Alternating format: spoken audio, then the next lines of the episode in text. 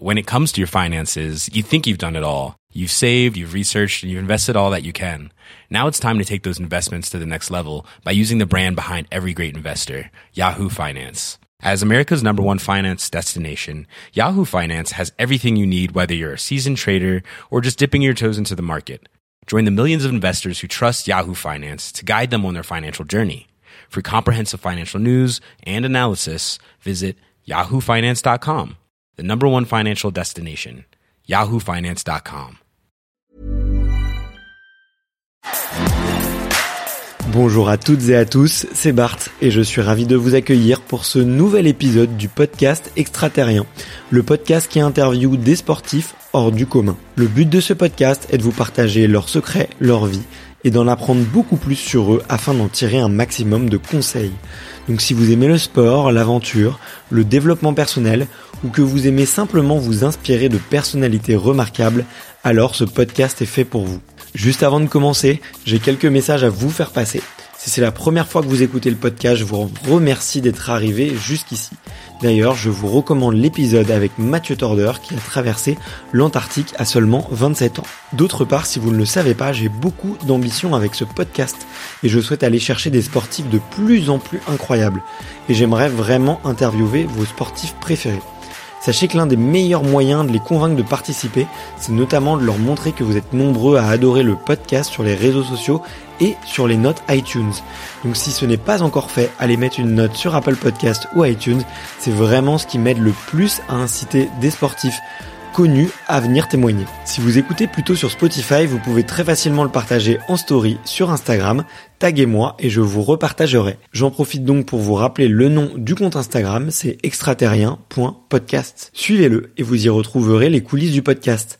C'est aussi un excellent moyen de me faire vos retours et de me suggérer des invités. Enfin, j'ai aussi créé une newsletter que vous pouvez retrouver très facilement dans Google en tapant extraterrien newsletter. C'est le premier lien qui remonte. J'y partage des bons plans santé, matériel, préparation mentale, des livres, des documentaires qui m'ont beaucoup inspiré. Allez, je ne vous embête pas plus et je laisse place à mon invité du jour. Salut Clément. Salut Bart. Eh ben, écoute, euh, je suis très ravi de te recevoir aujourd'hui sur le podcast extraterrien. C'est d'ailleurs, j'abuse, c'est un peu un abus de langage parce que c'est toi qui me reçois dans les locaux de, de Puma. De, de Puma, ouais. ouais. Très très beau showroom. Euh, D'ailleurs, merci à Héloïse qui a organisé ce, ce cette rencontre. Euh, donc toi, tu es euh, brand manager chez Puma, exactement. C'est ça. Depuis bientôt deux ans, c'est ça? Ça, ouais. En septembre, ça fera deux ans que j'ai rejoint Puma, ouais. Exactement. Eh ben, écoute, super. Et aujourd'hui, en fait, on va, alors, on va faire un épisode un petit peu différent, euh, effectivement, de ce que je fais d'habitude. Tu me posais la question d'ailleurs euh, euh, sur ce, ce pari de ligne édito, mais le but, c'est aussi de euh, bah, d'apporter de la valeur aux auditeurs et de comprendre un petit peu l'avenir du running, de Mhm. comprendre euh, les nouvelles tendances qui vont arriver Mhm. et aussi bah, de voir comment euh, comment est-ce qu'une marque comme Puma peut essayer de se positionner. Euh, mais avant qu'on rentre dans tous ces euh, dans tous peut-être les termes un peu barbares, un peu techniques qu'on va aborder, et je suis sûr que ça va être vraiment passionnant. En tout cas, moi, ça m'intéresse vraiment de d'avoir le son de cloche de l'autre côté de la barrière. Euh, comme je te le disais, il y a une tradition sur le podcast extraterrien.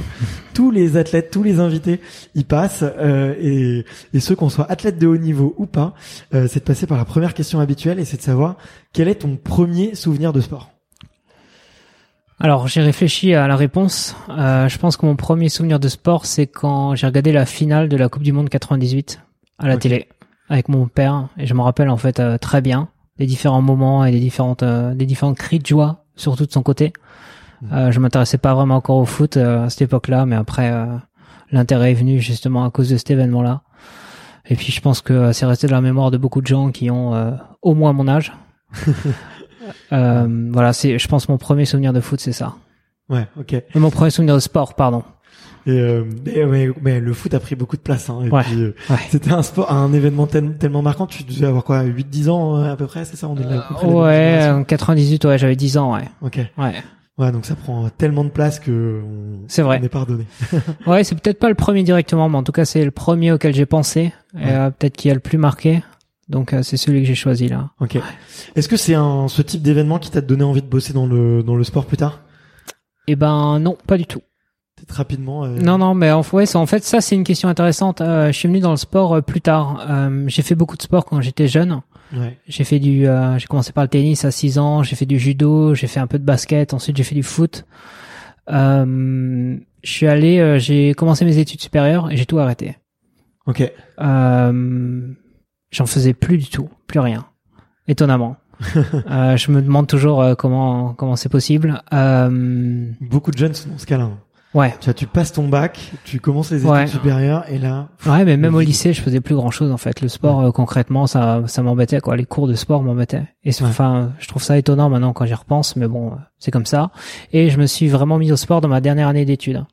Et Ok. après, j'imaginais pas du tout euh, travailler dans le sport. Et puis un jour, euh, c'est un peu, euh, c'est un peu arrivé comme ça. En fait, j'ai eu l'occasion de travailler euh, en agence de com, où j'ai travaillé pour des missions euh, en, en sport. Euh, dans le domaine du sport, j'ai notamment travaillé sur le social media pour l'UTMB. ok. Et donc du coup ça c'était intéressant. Euh, c'était intéressant, j'ai commencé à vraiment m'y intéresser et c'est en même temps que euh, je me lançais à fond dans le sport, dans la course à pied particulièrement. Ouais. Euh, c'était euh, la même année où j'ai couru mon premier marathon. et, euh, et après je suis devenu progressivement accro en fait à ça Ouais. pour en faire de plus en plus. Et euh, puis de fil en aiguille, euh, j'ai réussi à travailler dans une agence de com qui travaille uniquement pour euh, pour le groupe Adidas. Ok. Euh, du coup, là, c'était sport euh, à temps plein, quoi. Euh, Adidas, c'était mon seul client. Je travaillais en exclu pour eux. Euh, c'était hyper intéressant, hyper challengeant sur des, des sports euh, intéressants. C'était beaucoup, euh, c'était pour Adidas T-Rex qui s'appelait Outdoor à cette époque-là. Ouais. Donc c'est tous les sports d'outdoor. Ouais. Donc c'est euh, hyper intéressant, hyper passionnant. Euh, L'outdoor globalement, c'est des gens euh, très passionnés. Ouais. Euh, du coup, c'est euh, c'est hyper bien. Euh, T'as beaucoup de contenu. T'as beaucoup euh, de contenu, t'as beaucoup de choses à faire, Ouais. et puis quand tu vas faire des shootings, euh, c'est magnifique, quoi. C'est pas.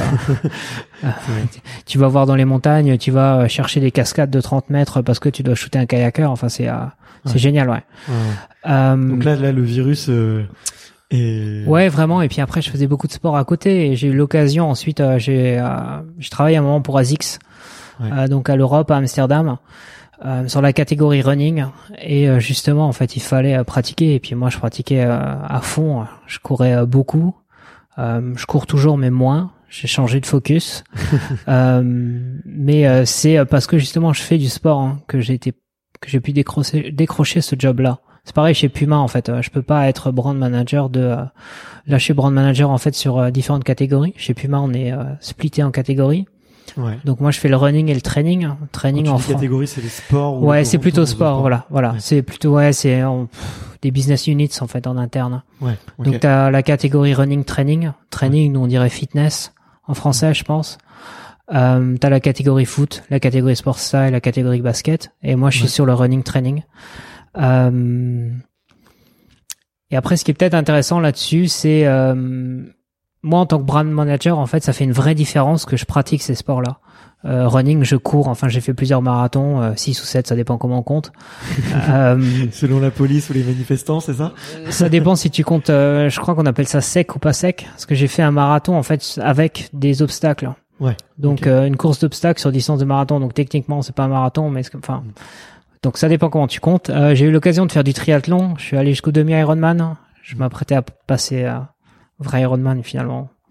J'ai droppé entre temps, peut-être pour plus tard, j'ai encore le temps. Euh, donc du coup je pratique ça et pour la catégorie training en fait je vais pas mal à la salle, je fais beaucoup de crossfit en ce moment. Ouais. Et euh, si tu veux pratiquer ces sports-là, ça fait une vraie différence pour mon job. Ouais. Euh, on est, je pense, euh, potentiellement interchangeables chez Puma. Je pourrais faire le job de ma collègue en foot, je pourrais faire le job de mon collègue en sport style.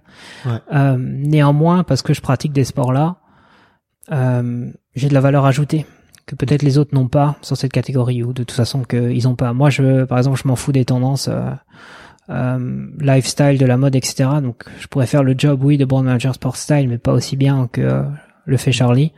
Euh, même si je regardais le foot euh, à 10 ans, quand je, je regardais la Coupe du Monde 98, je regarde plus, ça m'intéresse plus.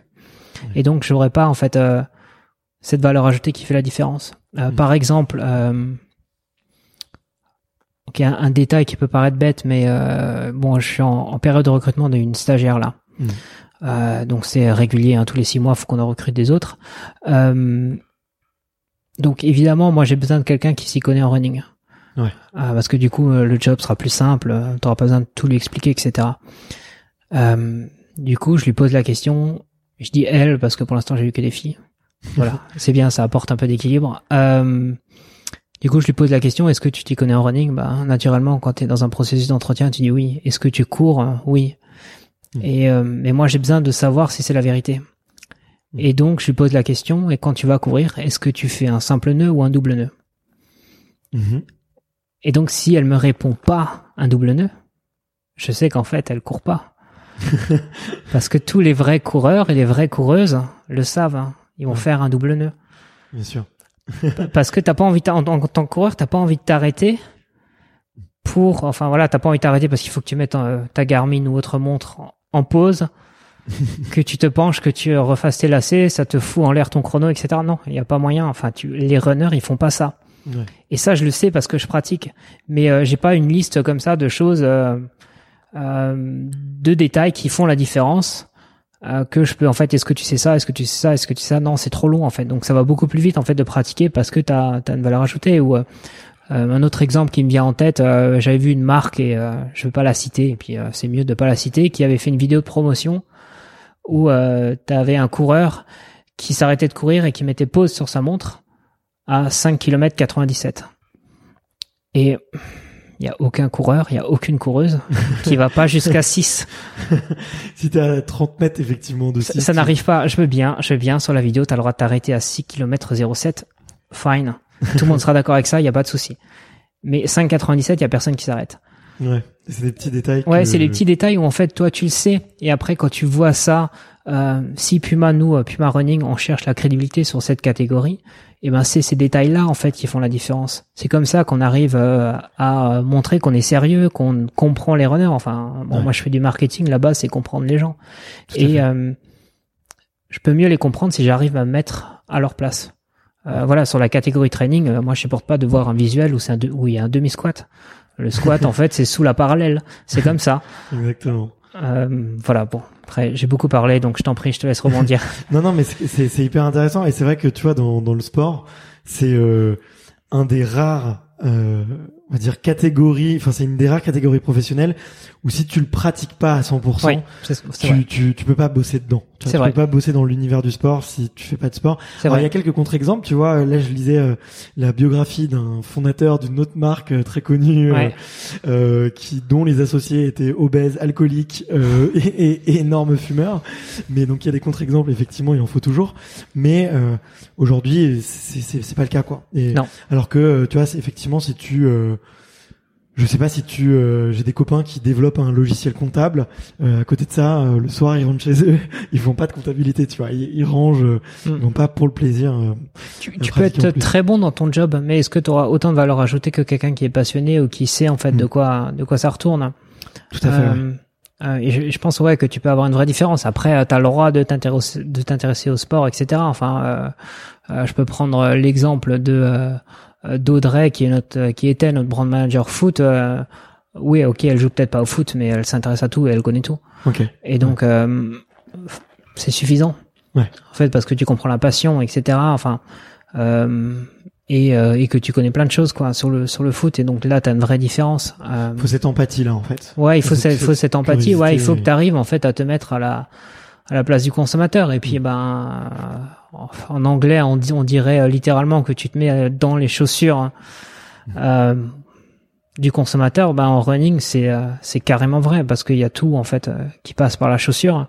Ouais. Hein, c'est on est à 82% du marché, euh, 82-85% du marché, marché du running en France, c'est de la chaussure. Donc le reste c'est du textile, les accessoires, etc. Enfin quand tu vois le prix par exemple d'une montre GPS, tu dis Ouais. bien que le textile doit peser pas grand chose. Ouais. donc c'est essentiellement de la chaussure. Donc, ce que tu dis, c'est que sur le matériel qui est vendu, Ouais. 82% du. Ouais, sur 100 euros dépensés dans la catégorie running en équipement, chaussures, euh, textiles, accessoires. Donc accessoires, tu mets toutes les euh, montres connectées, etc. Ouais, Euh, puis les qui- petits, ouais. je sais pas, les chaussettes de compression, Ouais, et- tes, ouais, tes portes d'ossard, euh, tous les gadgets qu'on peut imaginer. ouais, des gels, etc. Et donc il y a 82, 82 à 85 c'est euh, c'est de la la chaussure. Ouais, c'est de la chaussure. C'est l'essentiel en fait du marché, c'est ça. Ouais, Euh, Donc il faut se mettre dans les baskets du coureur. il faut se mettre dans les baskets du coureur. Et puis euh, il y a un exemple que je prends toujours en parallèle, euh, toujours avec mon collègue Charlie qui fait le lifestyle. Si euh, t'as un YouTuber très connu qui est très tendance, qui te dit ben ça, je sais pas la la la Puma Slipstream qui va sortir, c'est la chaussure hit de l'année. Euh, moi en tant que consommateur, si je suis sceptique, je l'achète. Après, je la mets au pied et puis mon entourage me dit elle est trop bien cette chaussure. Ben, je me dis ok, qu'est-ce que j'en savais Il avait raison en soi. Ouais. par contre, une chaussure de running, si blogueur intel, si extraterrien me dit euh, c'est euh, la chaussure la plus confortable que j'ai jamais essayée et que moi en tant que consommateur je l'achète, je l'essaie et après je la trouve euh, qu'elle me fait mal aux pieds, mhm. c'est fini en fait. Tu peux être aussi convaincant que tu veux en fait. le ressenti passe quand même par toi, t'as ton propre sentiment en fait, et ça c'est la vraie différence en running. Donc tu es obligé en fait de te mettre à la place du consommateur, d'essayer les produits, de voir la différence et et euh, si les produits sont bons, t'arriveras à les vendre. Hmm. S'ils sont pas bons, c'est dur. Hein. C'est vraiment. Euh... Ouais, c'est le produit avant tout, ouais. Ouais, le produit avant tout. Ouais, en running, c'est vraiment le, le, produit avant tout. Et t'es obligé en fait de faire. Tu commences par là. Tu fais des super produits. Et après, il faut que tu arrives à bien communiquer, bien dire euh, comment euh, ils sont tes produits, pourquoi est-ce que tel et tel produit est bien pour tel et tel type de consommateur, etc. Ok. Euh, mais on, on, on, va parler de tout ça dans un, dans un petit instant. Euh, juste avant, c'est peut-être pour préciser aux, aux auditeurs et moi aussi pour, pour ma curiosité perso. Bien sûr. Euh, en quoi consiste le rôle d'un brand manager? Du coup, euh, que ça soit euh, pour Puma ou pour une autre ou une autre marque? Euh, alors le rôle en fait c'est on essaye de faire euh, rayonner la marque, la marque pardon et je vais expliquer euh, sur le marché les catégories sur lesquelles on travaille. Donc dans mon cas, en fait, comment je peux faire rayonner la marque Puma en France ouais. sur les catégories running, training, enfin sur ces sports-là. Ouais. Euh, donc si on rentre un peu plus dans le détail et dans le technique, et ça va aider en fait pour expliquer. Euh, donc tu prends en fait, euh, en marketing on appelle ça un funnel. Ouais. Ok, donc un entonnoir où tu commences par tout en haut ta marque. Euh, quelle est sa notoriété? Donc sur 100 personnes, si je prends 100 personnes au hasard, idéalement un échantillon représentatif, sur ces 100 personnes, il y en a combien qui connaissent la marque Puma? Ok. Ok. Donc toi, tu t'intéresses par exemple plus aux runners, quoi. Voilà. 100% des. Okay. Alors du coup, en fait, soit tu peux faire sur la marque Puma, soit tu te dis, ok, sur 100 coureurs, ouais. combien connaissent la marque Puma? Ouais. Ok. okay. Donc ça, le premier niveau, c'est la notoriété. Okay. Deuxième niveau, c'est la considération sur ces 100 personnes, donc euh, on va dire il y a 90 personnes qui connaissent Puma Running. Sur ces 90 personnes, il y en a combien qui vont la considérer pour leur achat de leur prochain achat de chaussures de running? Ok. On va dire donc là tu as à chaque fois de la déperdition. Ouais. On va dire tu es à 70%. Ok? Mhm. Donc sur sur les 100 de départ, tu en as 70 qui vont considérer Puma Mhm. pour la- le prochain achat de chaussures de running. Après, le niveau d'en dessous, donc on a d'abord notoriété, puis considération. Le troisième niveau, c'est la préférence. Ok. Donc, j'ai euh, moi en tant que runner, je connais cinq marques. Ouais. Je vais en considérer trois pour les achats. Par contre, ma préférence va pour au hasard Puma. Ok. Euh, et après, t'as l'achat. Puis du coup, t'as la loyauté de marque et euh, l'achat répété. Mais Ok. c'est surtout en fait les trois premiers leviers qui sont intéressants. Donc notoriété, euh, préférence, euh, considération, préférence. Et Mhm. en fait, moi, en tant que brand manager, je peux influer en fait sur chacun des sur ces trois niveaux, suivant là où t'es. Euh, si euh, je suis brand manager Puma Foot, j'ai pas besoin de notoriété parce que tout le monde sait que Puma fait du foot. Parce Euh, que Samuel Eto'o, parce que parce Didier que Drogba, je crois. ou- parce que Thierry Henry, parce que Ouais. euh, Pelé, parce que Maradona, parce que euh, Dortmund, parce que l'OM, parce que Ouais. Milan AC, Manchester City, etc. Enfin, Ouais. euh, l'Italie. Hmm. Voilà. Euh, Pareil, alors, j'imagine pour l'athlétisme et le sprint, voilà. avec euh, la Jamaïque et Exactement, et exactement. Ok. Euh, par contre, en running, on a relancé euh, une gamme, euh, donc la gamme Nitro en mars l'année dernière. Ouais. Et donc là, en fait, il fallait beaucoup, beaucoup axer sur la notoriété. Parce que du coup, les runners savaient pas que Puma a une nouvelle gamme de running, fait du running performance. Mhm. Euh, et donc, on peut euh, influer en fait sur ce premier pilier ou premier, sa première étape du euh, de l'entonnoir. Et en fonction de là où t'es, en fait, tu vas avoir différentes actions à différents endroits. Si tu vois que tu as une grande déperdition, par exemple, sur ta préférence de marque par rapport à tes concurrents principaux que tu as identifiés, Ouais. si tu vois que, avant je donnais l'exemple 90-70 et admettons ta préférence c'est 50, euh, le concurrent d'en face il est aussi à 90, après Ouais. à 70, mais après lui il est à 60, en fait toi tu es 10 points d'écart par, Ouais. ce- par rapport à cette autre personne. Et donc, comment tu fais en fait pour augmenter ta préférence de marque Et tu as des leviers, tu as des actions.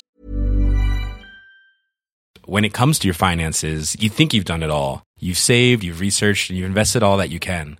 Now it's time to take those investments to the next level by using the brand behind every great investor, Yahoo Finance. As America's number one finance destination, Yahoo Finance has everything you need whether you're a seasoned trader or just dipping your toes into the market. Join the millions of investors who trust Yahoo Finance to guide them on their financial journey. For comprehensive financial news and analysis, visit yahoofinance.com, the number one financial destination, yahoofinance.com. Et en fonction de ça, on va choisir ce qu'on va faire en termes d'action marketing. Et ça, c'est mon job, hein, de prioriser entre, euh, OK, là, on va plutôt bosser la not- notoriété, Oh, là, on va plutôt bosser euh, la préférence, on va plutôt bosser la considération, etc. etc. Ok.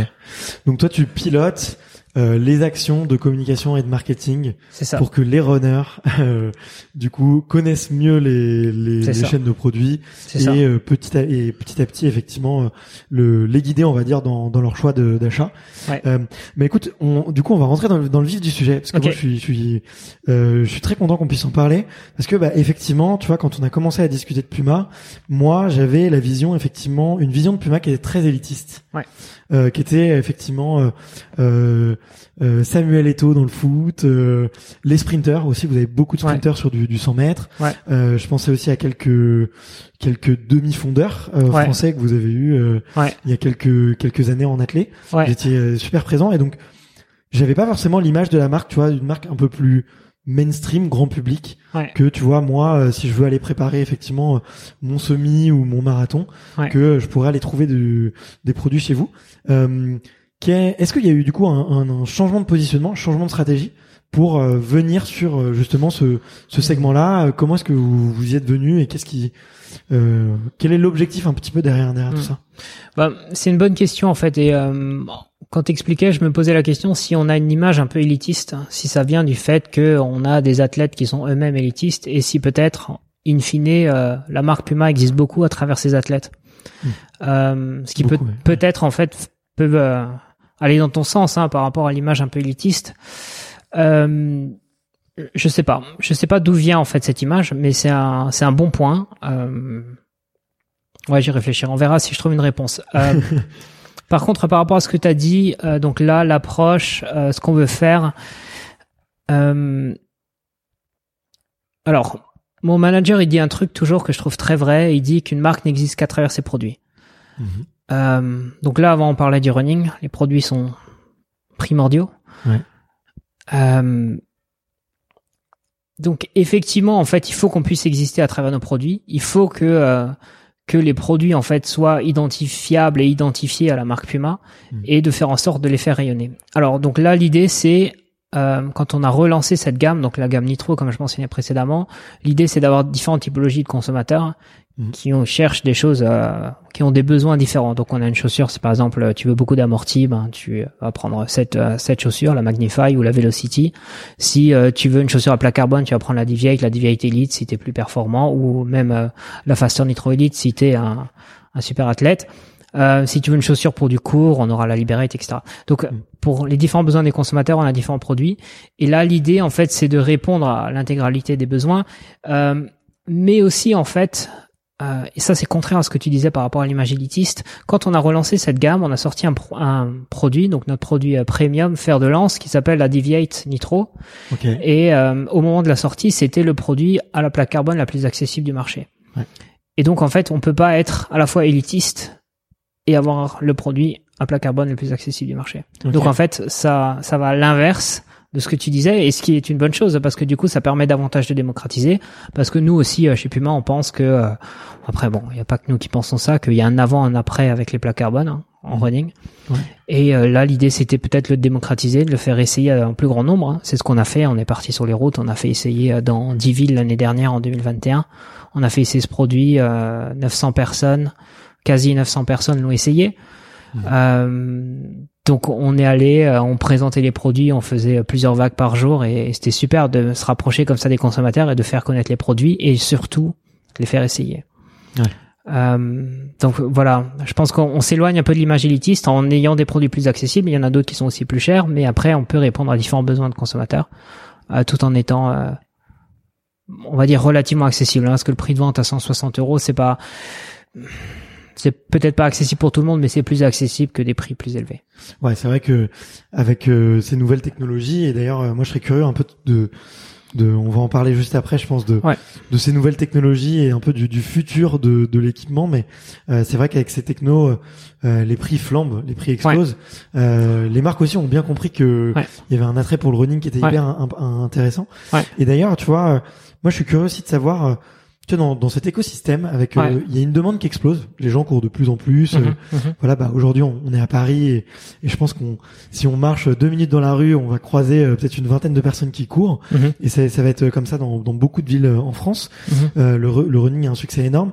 Il y a une offre aussi qui, est, qui, est, qui est vraiment exponentielle.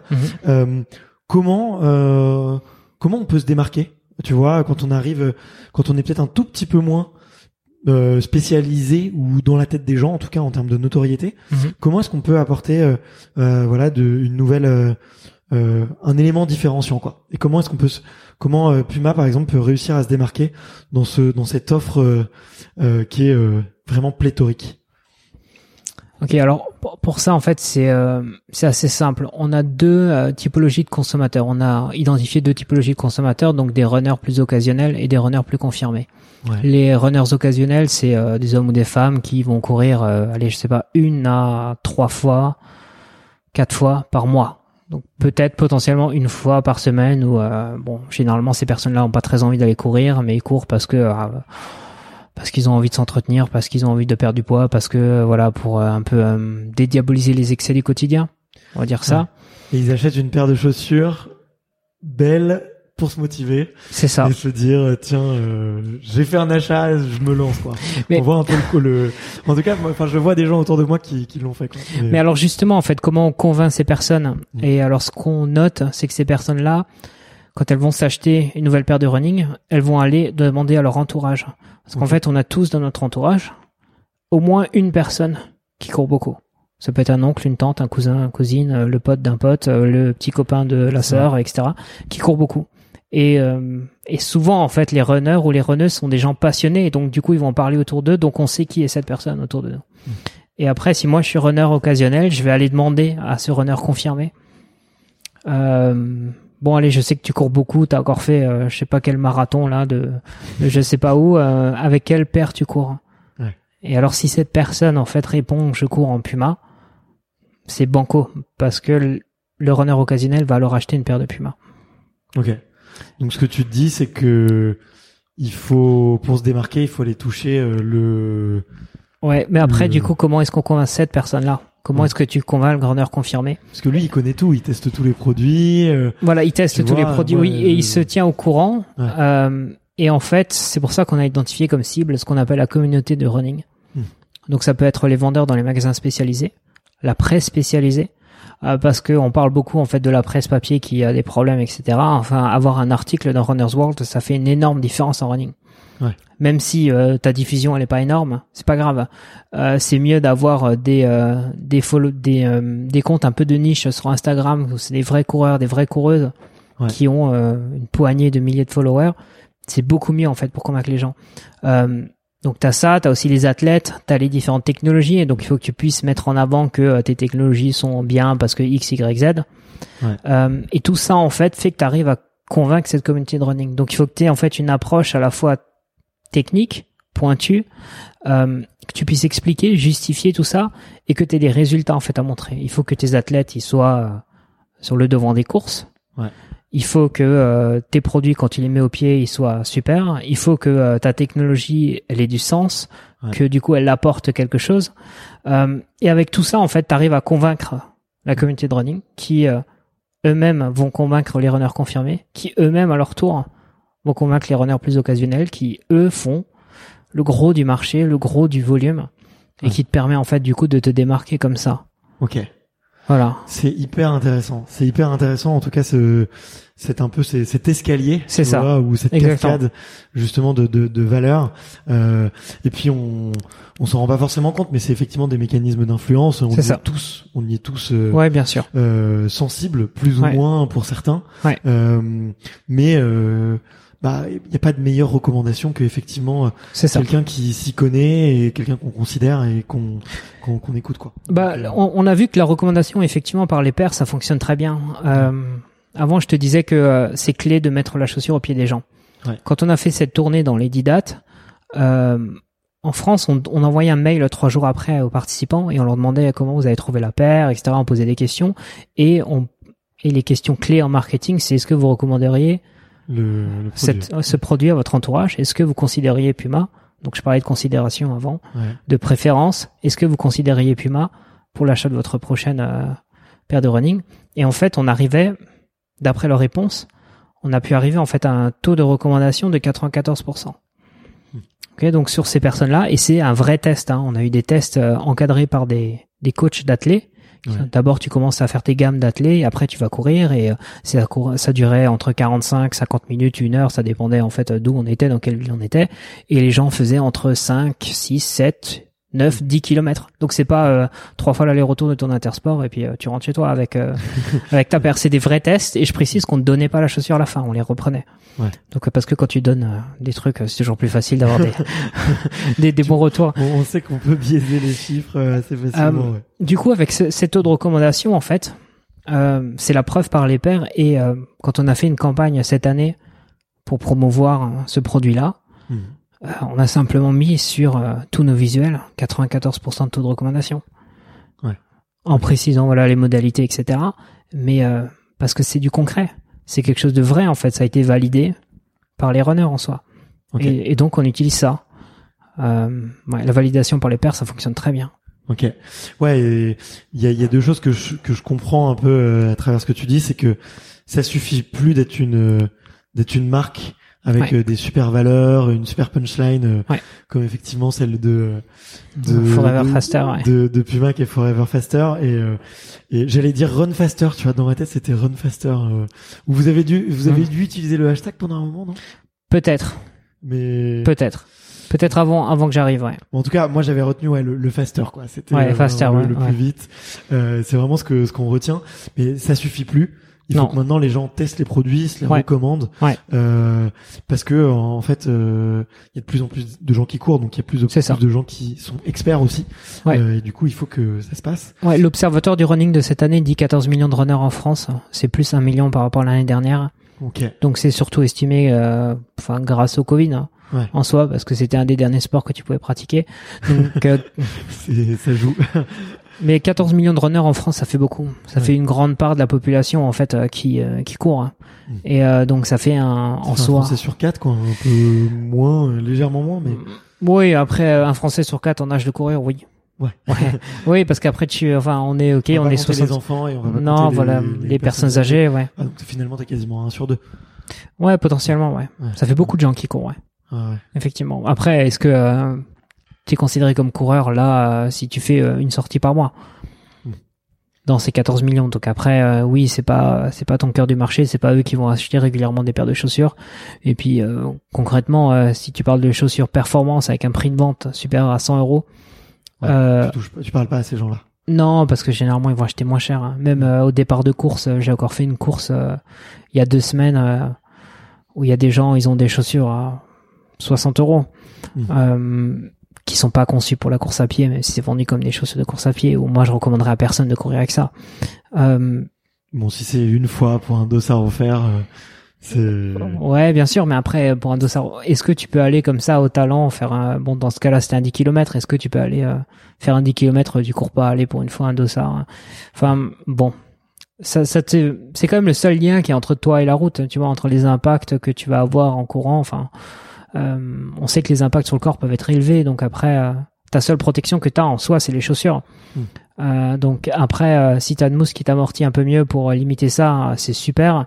Euh, si t'as une semelle qui te permet en fait de pas glisser à la première flaque d'eau, c'est encore mieux. Euh, Enfin, là, le produit fait une vraie différence. Ok. Et euh, bah, tiens justement, puisqu'on parle de produits, Ouais. euh, alors c'est c'est pas forcément ta spécialité, mais peut-être que tu as quelques infos à, à nous donner. C'est comment est-ce qu'on construit une chaussure, tu vois, et comment est-ce qu'on va trouver une nouvelle technologie. Euh, euh, tu vois, euh, moi j'aime beaucoup, euh, tu vois, le- le- là votre dernière paire, vous avez fait, bon, vous avez fait un, un pari qui est hyper innovant, c'est que la chaussure est, est presque transparente. Ouais. Euh, et ça, je crois que vous êtes les premiers à le faire. Ouais. Donc, euh, tu vois, je, là, je l'ai, je l'ai testé. Je suis allé marcher un petit peu avec, et c'est vrai que c'est un chausson, quoi. Enfin, c'est, Ouais. c'est incroyable. Euh, bon, je pourrais plus, mais mettre mes chaussettes avec des cœurs dessus, euh, parce que euh, ça Ouais. Ju- justement, en ça fait, on, de courir avec des chaussettes ridicules. On, on pense à nos revendeurs qui vendent des chaussettes. Parce que du coup, si t'as un, un mesh, enfin une tige euh, transparente sur le haut de la chaussure, ben la chaussette est importante, donc du coup peut-être in fine que ça fera vendre plus de chaussettes. Après, c'est pas notre focus premier chez Puma, mais euh, ça peut aider des, des revendeurs à, à vendre plus de chaussettes. Après, pourquoi euh, c'est transparent? Parce que quand c'est transparent comme ça, t'as moins de matière. Ouais. Et qui dit moins de matière dit une chaussure plus légère. Ok. Et euh, du coup là pour euh, ce, ce modèle-là là que Ouais. que je vais tester dans les dans les prochains jours, euh, elle fait quel poids?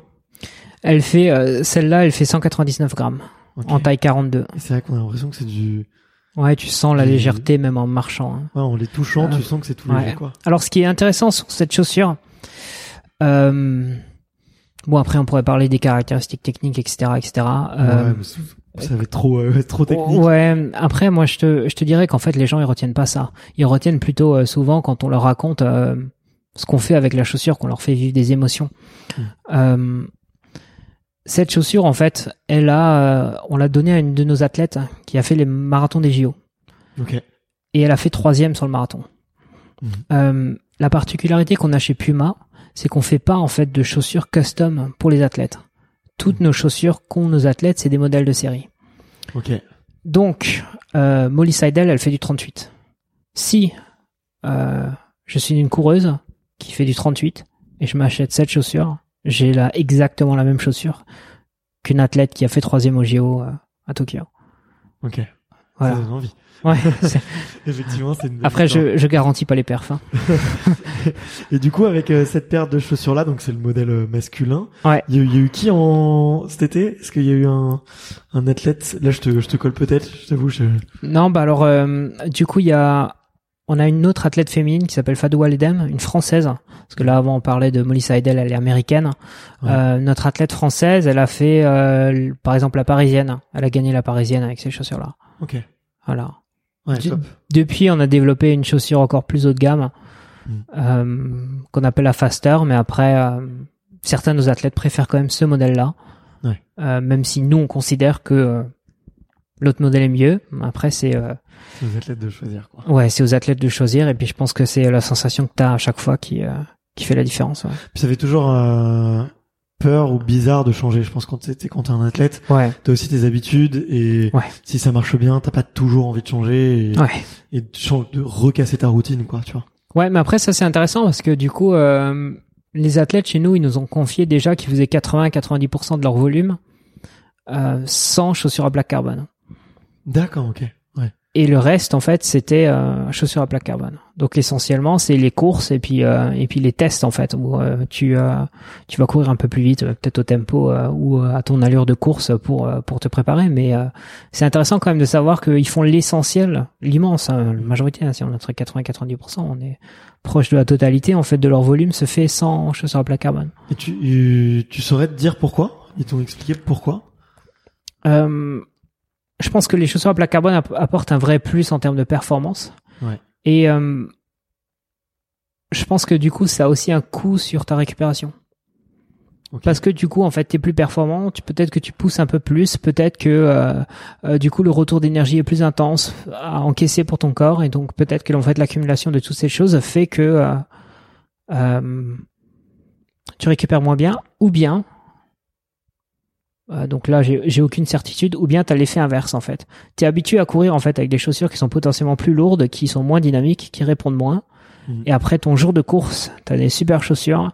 Et puis de toute façon, tu euh, tu t'es préparé mentalement, etc. Et puis t'as le produit qui euh, qui répond bien. T'es Eh dans ben, le flow, quoi. Ouais, t'es dans le flow, ouais. Ils aiment bien, tu vois, les athlètes de haut niveau aiment bien, bien ce mot et dire. Ouais, comme oui, j'ai euh, écouté euh, l'interview que t'as fait euh, avec euh, l'hypnose Ouais, effectivement. pendant la pratique de ouais, la course à pied. Ouais. Merci d'avoir écouté cet épisode jusqu'au bout. Si vous êtes encore là, c'est sûrement que l'épisode vous a plu, donc n'hésitez pas à le faire savoir autour de vous et à vous abonner pour ne louper aucun épisode. J'ai mis tous les liens dans la description, donc n'hésitez pas à y jeter un coup d'œil. Et sinon, moi je vous dis à la semaine prochaine pour une prochaine interview. Ciao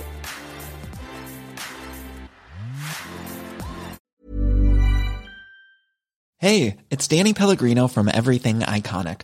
Ready to upgrade your style game without blowing your budget? Check out Quince. They've got all the good stuff, shirts and polos, activewear and fine leather goods, all at 50 to 80% less than other high-end brands. And the best part? They're all about safe, ethical and responsible manufacturing. Get that luxury vibe without the luxury price tag. Hit up quince.com slash upgrade for free shipping and 365 day returns on your next order. That's quince.com slash upgrade.